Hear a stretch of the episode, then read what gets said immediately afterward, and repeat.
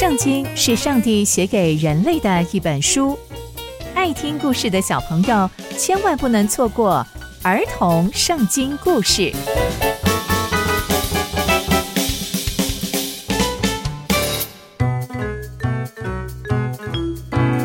各位亲爱的大朋友、小朋友们，大家好，我是佩珊姐姐。小朋友们，今天佩珊姐姐要跟大家分享的故事是耶户灭绝了雅哈的子孙。我们在前一集中知道，耶户成为以色列王之后，就非常快速的把约兰王打败了，还惩罚了耶洗别。那接下来又会发生什么样的事情呢？就让我们继续听下去吧。亚哈王啊，他还留了七十个儿子在撒玛利亚这个地方。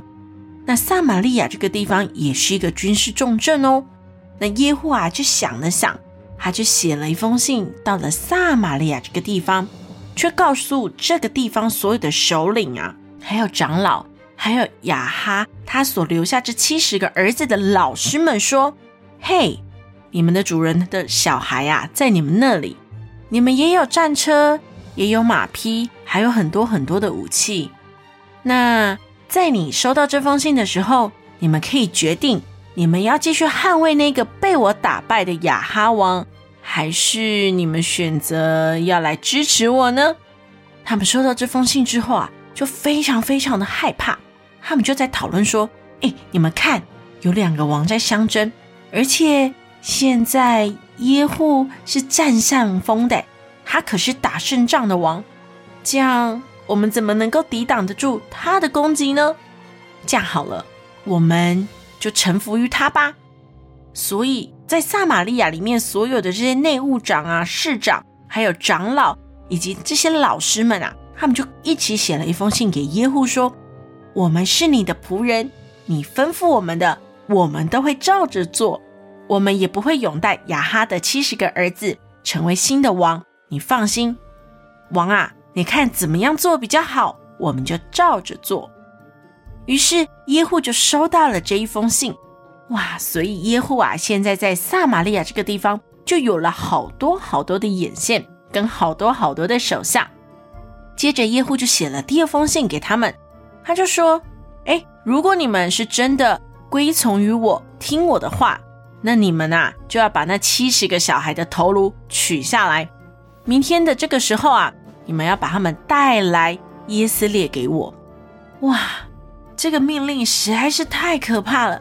竟然要求这些老师们要把亚哈王七十个儿子杀杀死，哎，真的是太可怕了。但这些老师们、这些长老们，因为迫于耶户的压力，他们就照着做了。到了第二天，他们就真的把这些。所谓的祭品跟贡品就带来给耶户王。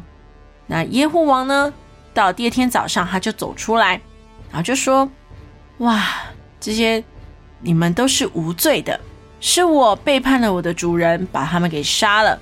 这所有的人又是谁击杀的呢？”没想到啊，他们就说：“哦，原来啊，这是上帝所说的话，因为上帝曾经说要把亚哈一家。”全部灭除！哇，这是借着以利亚先知所说的话，一切都成就了。可是耶户又用了这个诡计，因为他是写信给这些老师们，所以这些老师们呢，就把这七十个儿子的头颅都取下来，放在城门口。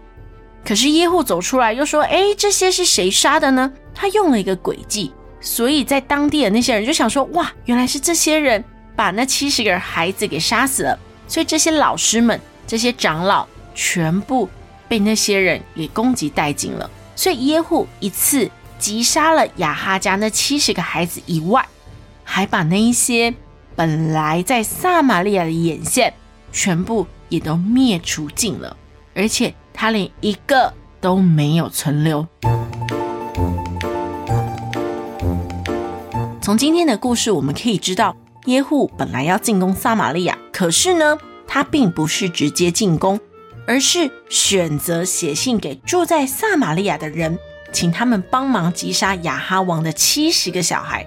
说也奇怪哦，这位亚哈王啊，明明就已经被一支弓箭给射死了，怎么耶户还要赶尽杀绝呢？原来亚哈王有七十个小孩，这其实是一个非常非常庞大的数量诶。如果耶户没有小心注意的话，他们很可能就会群起结盟，成为耶户的对手。所以耶户就选择先下手为强。可是他用了诡计，不但杀死了这七十个小孩，还把那些曾经帮他忙、那些住在耶路撒冷的眼线们、老师们、长老们也杀死了。看起来耶户是一个非常聪明的王，可是耶户。会是一个敬畏上帝的以色列王吗？